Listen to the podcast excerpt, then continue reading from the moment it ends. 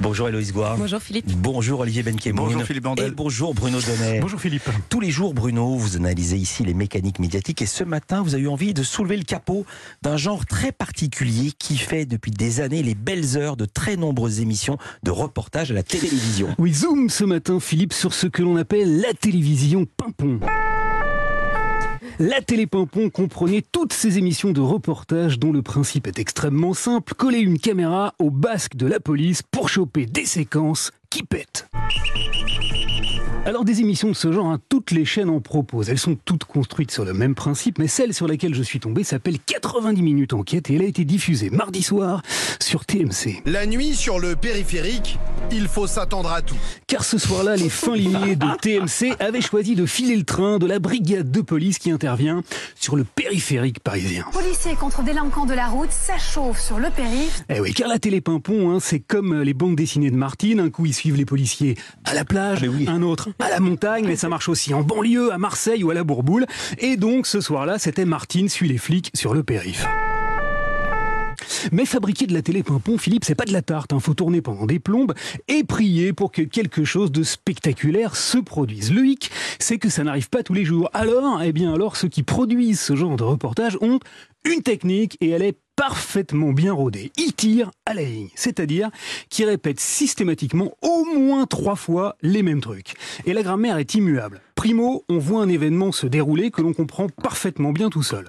Secondo, la voix off nous explique quand même ce qu'on vient de voir. Et tertio, on interviewe un flic pour qu'il nous redise ce qu'il vient de faire. La preuve, la v'là.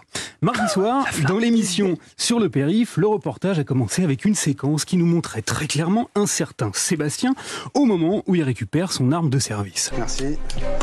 On l'a vu mettre le revolver à sa ceinture, mais la voix off a tout de même tenu à souligner ce que l'on venait de voir. Avant de partir en patrouille, il récupère son arme de service. Quant au dit euh, Sébastien, eh bien, il a expliqué face caméra que ce qu'il avait sur lui, c'était bien un pistolet. C'est un Six Hour, modèle euh, SP 2022.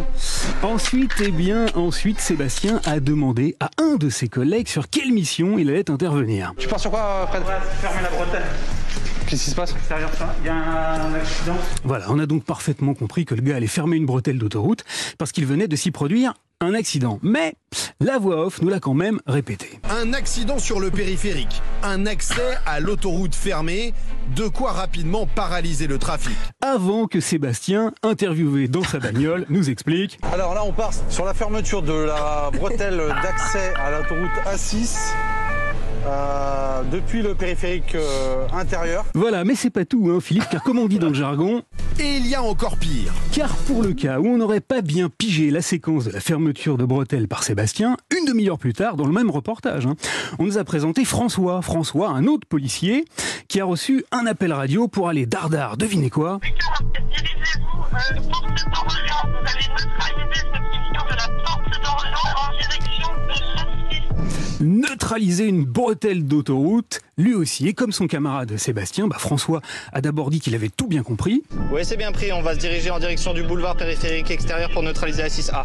puis il l'a redit à la télé, On va neutraliser en fait la bretelle d'accès à 6A pour empêcher les gens de passer. avant que le commentaire ne nous le re-redise une énième fois. C'est encore une fois la bretelle d'accès à l'autoroute A6 qui va être coupée.